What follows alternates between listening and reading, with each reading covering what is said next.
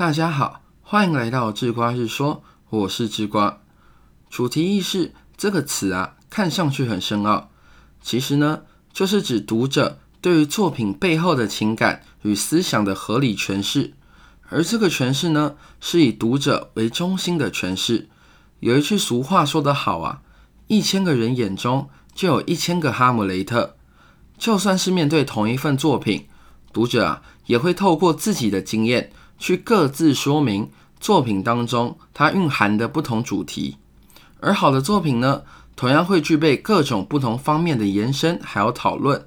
于是，一个好的作品、好的读者与好的诠释，便具有密不可分的关系。但这时候啊，就有人不禁会问：什么是好的诠释呢？其实啊，好的诠释有一个最基本的条件，那就是。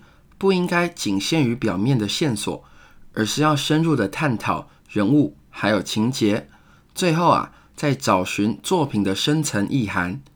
当然，这样的说法有一点抽象，而且还是没有具体的告诉大家要怎么从作品的内容去理解作品的主题意识。那下面就让智瓜用著名的电影《全面启动》举个例子吧。在《全面启动》中，导演啊用梦境这个载体。表达梦境与现实世界有一种若即若离的关系，因此在全面启动上映之后，一直有着层出不穷的各种讨论，有用心理学讨论的，也有用精神分析学讨论的，甚至啊还有用脑神经科学讨论的。那这些不同领域的讨论，基本上都是想回答片尾的一幕，那一幕啊是主角回到家中的画面，而这个画面究竟是梦境？还是现实呢？那怕有一些对全面启动不熟悉的观众，所以智瓜在下面会稍微描述一下这部电影的背景设定。全面启动描述了世界上啊有一群人做着特别的职业——梦境师。梦境师啊，他们能够自由自在地潜入别人的梦境里，并且左右那个梦境的所有规则，例如可以违反重力啊，可以自由建造建筑等等。但是进入别人的梦境并不是毫无风险的。梦境师啊，面对着在梦境里迷失自我的危险。那最危险的情况呢，就是梦境师把梦境误以为是现实，最后不愿意啊，或根本没有意识到要回去真实的世界。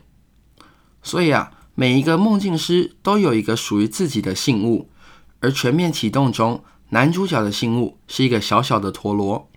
如果是在梦境中呢，陀螺就会一直旋转而不会停下。那在现实中啊，这个陀螺就会遵守物理规则，旋转一阵子后减速，并且停止转动。那我们刚刚提到片尾的情节啊，就是男主角回到了家中，并且与家人重逢的场景。这么温馨的场面有什么问题吗？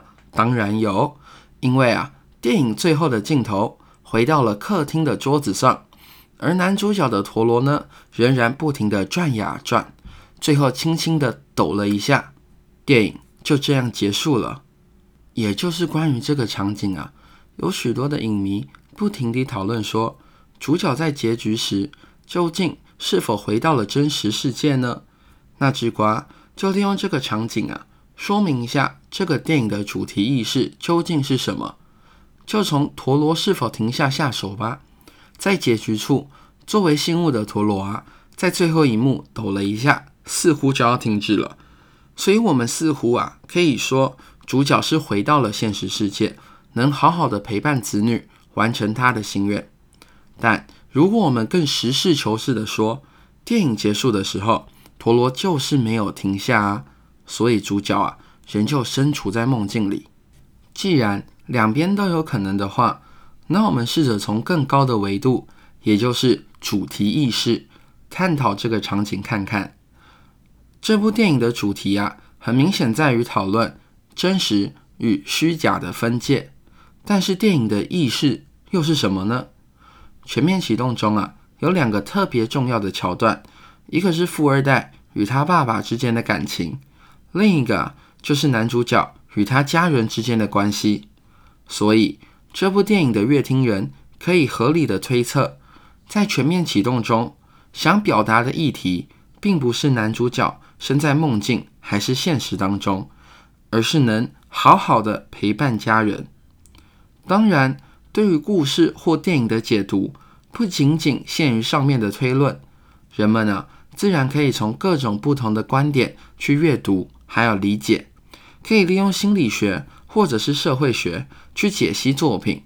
这种做法都能使作品变得更丰富、更有趣。